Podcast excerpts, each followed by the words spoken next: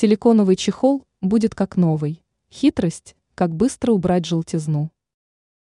Прозрачные силиконовые чехлы для смартфонов со временем неизбежно приобретают некрасивый желтоватый оттенок. Рассказываем о нескольких средствах, которые помогут убрать желтизну с силиконового чехла для телефона. Как отбелить чехол для смартфона?